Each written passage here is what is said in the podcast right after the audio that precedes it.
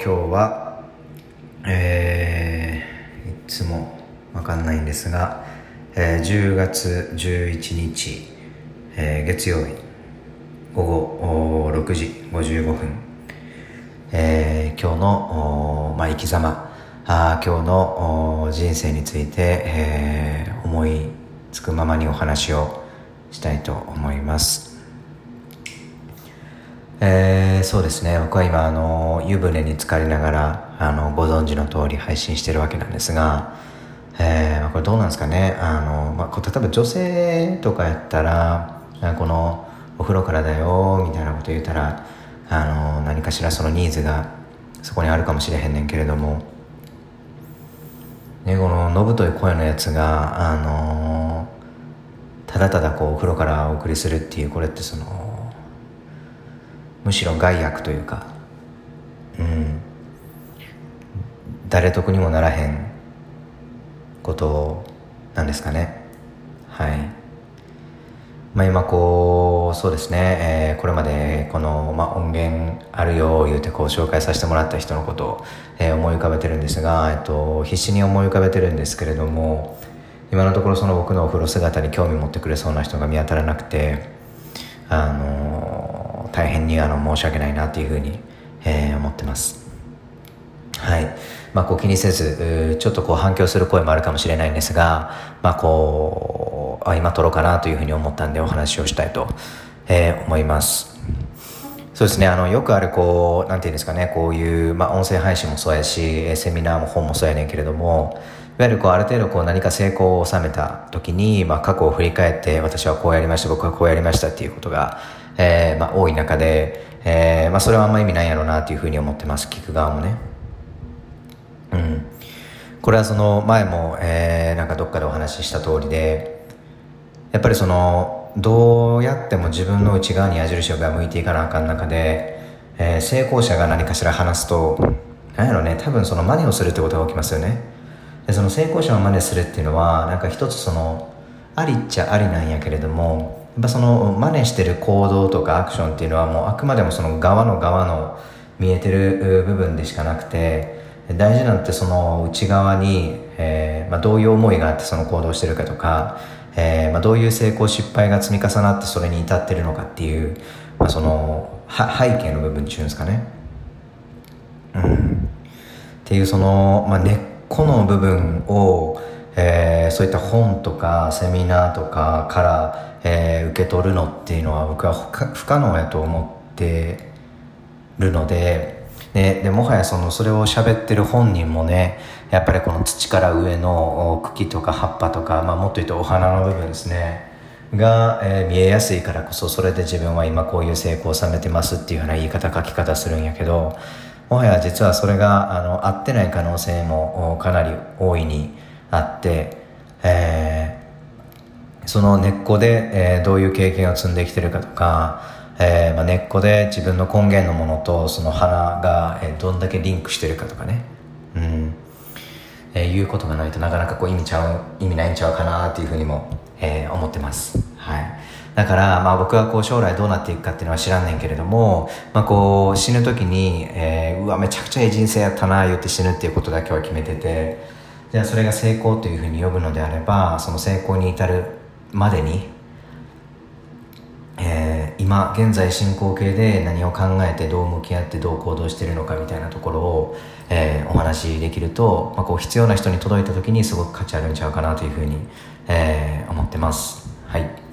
で、まあ、あのいろんな使い方を今後してくれるとええなと思って暑い暑いので一旦出ます。ああ暑い暑い暑い。ああ何話すかとかそんなんじゃなくて熱い。よいしょ。はいはいはい。ですね。よいしょ。なんかな。今日は何でしょうね。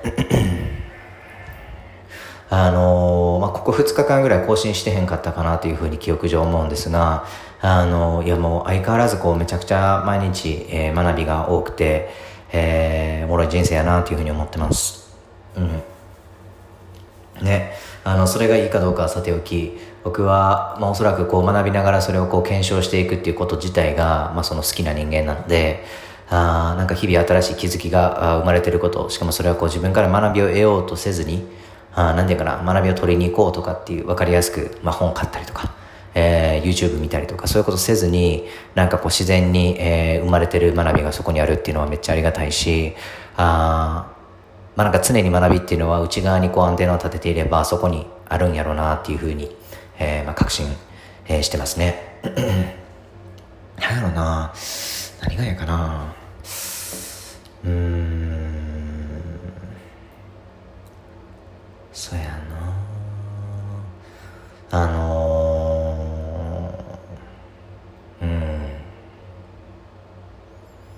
昨日何してたかな？昨日はうん。えっとねじゃあはい。明け渡せっていう話を、えー、します。うん。えー、僕が今回学んだあ人はあ、まあ、師匠ですね。は22歳かな？の女性です。はい。うん。えー、っとですね、あの、まあ、その彼女が、もともと知り合いではあるんですが、まあ、あの、もともと違うコミュニティで、えー、出会って、えー、そこから、まあ、お互いに、えー、ああでもない、こうでもないながら学びをこういただいてるんですけど、まあ、今日は明け渡せっていうところで、何かっていうと、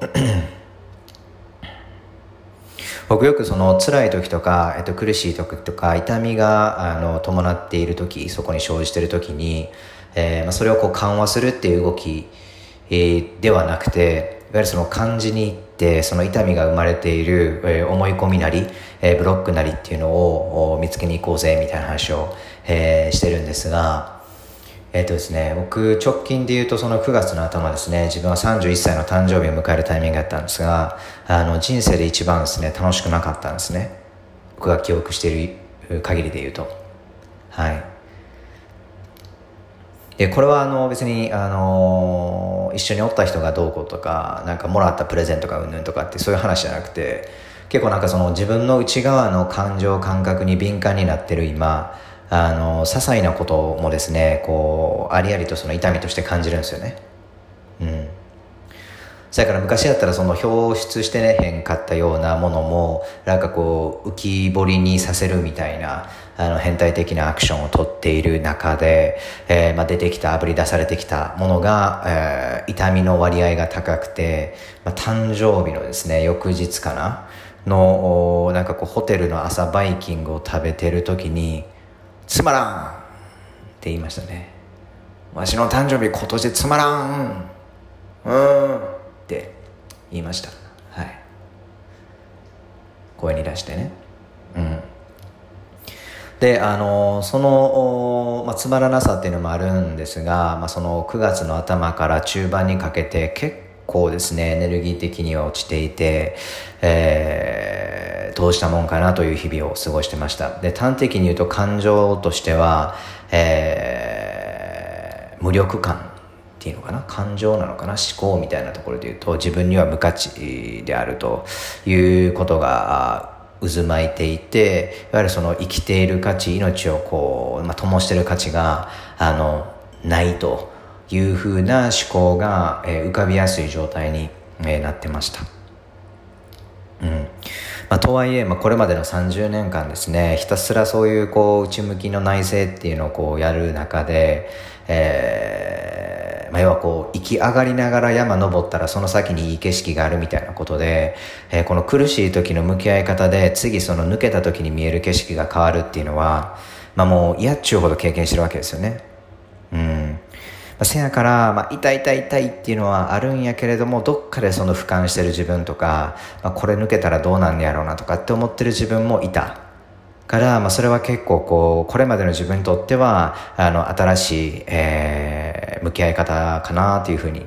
えー感じてますと。で、実際にその、まあ、何が抜けたとかっていうのは言葉にしづらい部分はあるんやけれども、うん、それがあ終わった今、えー、いろんな現実が動いてて、えね、えー、知らんいきなりすごい角度からあのお仕事が降ってきたりとか、えー、なんかねその種が生まれたりとか何年ぶりやねんっていう人から連絡が来たりとかねあなんかそういうことが起きるわけですよねいろいろ。っていう、まあ、向き合い方が僕は直近の痛みに対する、まあ、こうなんとかあのうんできたあものやったりするんやけれども、まあ、なんかそれの先をある種こう教えてもらったというか えーまあ、慣れてきた時にどういうこう向き合い方になるんやろうなっていうのをこう、えー、示唆してもらったようなメッセージだったんですけど、まあ、それが明け渡せっていうやつですね。うん、であの、まあ、彼女は、結構おもろくてですね今年の6月に、えー、物理的ではないんですが、えー、家族との、えー縁を切ってるんですね。まあ、それはその、いわゆるこう、法律的な縁の切り方とか、そういうこう、あの、ものではなくて、えー、いわゆるこう、マインドの中で、えー、嫌いとか好きとかそういうことではなく、うん、まあ、学び合いを終えるっていうんですかね。両親から何かを学び取るという、まあ、家族から何かを学び取るというのを終えてるんですよね。うん。で、えー、今度はより、えーと、大きな人とか大きなあなんだろうな、えー、ものから、えーまあ、エネルギーをつないで学い学んでいくっていうようなフェーズに入ってるよみたいな話を、えー、してくれたんですがその、ま、会話の中で、ま、明け渡せっていうことが出てきていて、えー、それが何かっていうとうんその大きな波が来てると、まあ、こう痛みとか辛さとかがあ襲ってきてる時というのは、まあ、それが無力感であれ罪悪感であれ嫌悪感であれ何であれ、えー、大きな波が皆さんの前に、えー、来てますと、うん、でその波というのはあの必要があってそこに起きてる波ですで、まあもちろんそれを起こしてるのも自分自身やから、あの、首謀者も自分ではあるんやけれども、えー、意味があって、まあ、そこに起きてると。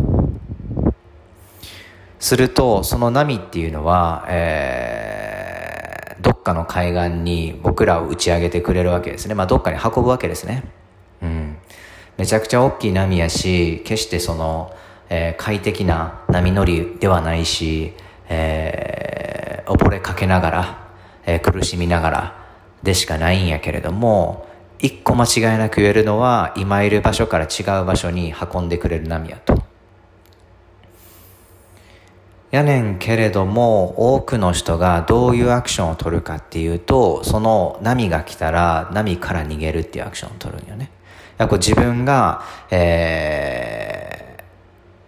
ー、慣れ親しんだ土地の方にガーって泳いでいってて、そこの陸になんとか自力でたどり着こうとしたりとか、とにかくその波からこう逃れるような方向に、えー、バタ足してみたりとか。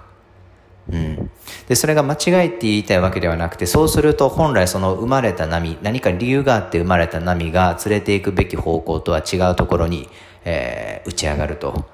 いうことは、そうですよね。うん。で、まあ彼女が言ってるのは明け渡せっていうことで、まあどんな苦しい波が来ようが、大きい波が来ようが何しようが、ただただ明け渡せと。で、要はその、慣れ親しんだ島とか、えー、その波から離れたいとかっていうのは、要は言い換えると何かっていうと、こう、まあエゴとか感情とかですよね。うん、慣れ親しんだみたいなところで言うと、まあこれまでの思考、まあ過去にしがみつきたいがゆえの動き、やし、え、そこから離れたい、波から離れたいっていうと、まあ、その恐怖とか痛みから逃れたいっていう、まあ、人間の本能ですよね。うん、感情から来るね。ね。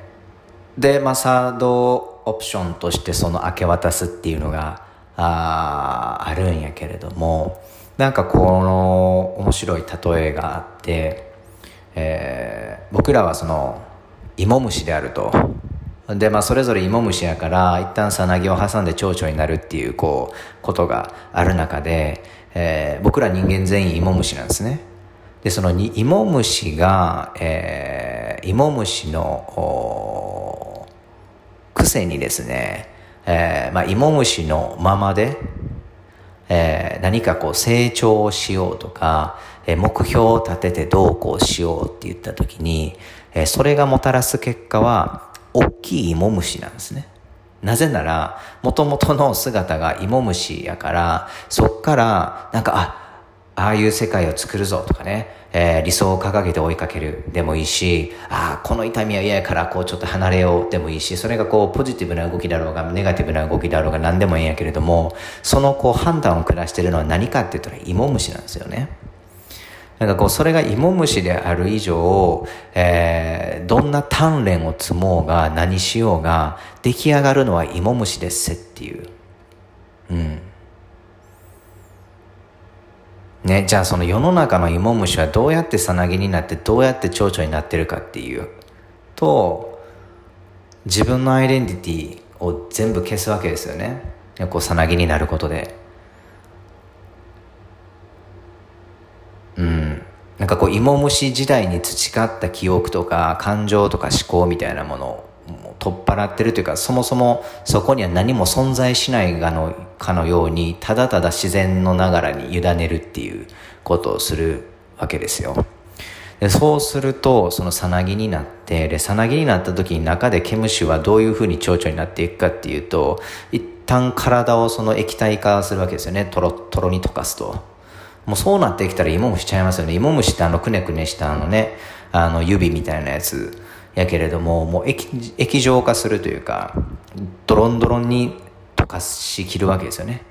うん。でそうすると、まあ、晴れてさなぎから蝶々になっていくっていうことが起きる、まあ、逆に言うとそうしないとそうならないっていうことですよね。うん。だからこう人間に置き換えるといわゆるこの自分があこれまで、えー、自分たらしめてきた記憶とか思考とか感情で目標を立ててやっている以上、えー、その自分の延長線上にある進化しかそこにはなくて、えー、本来持っている可能性がなんかこう爆発した形で、え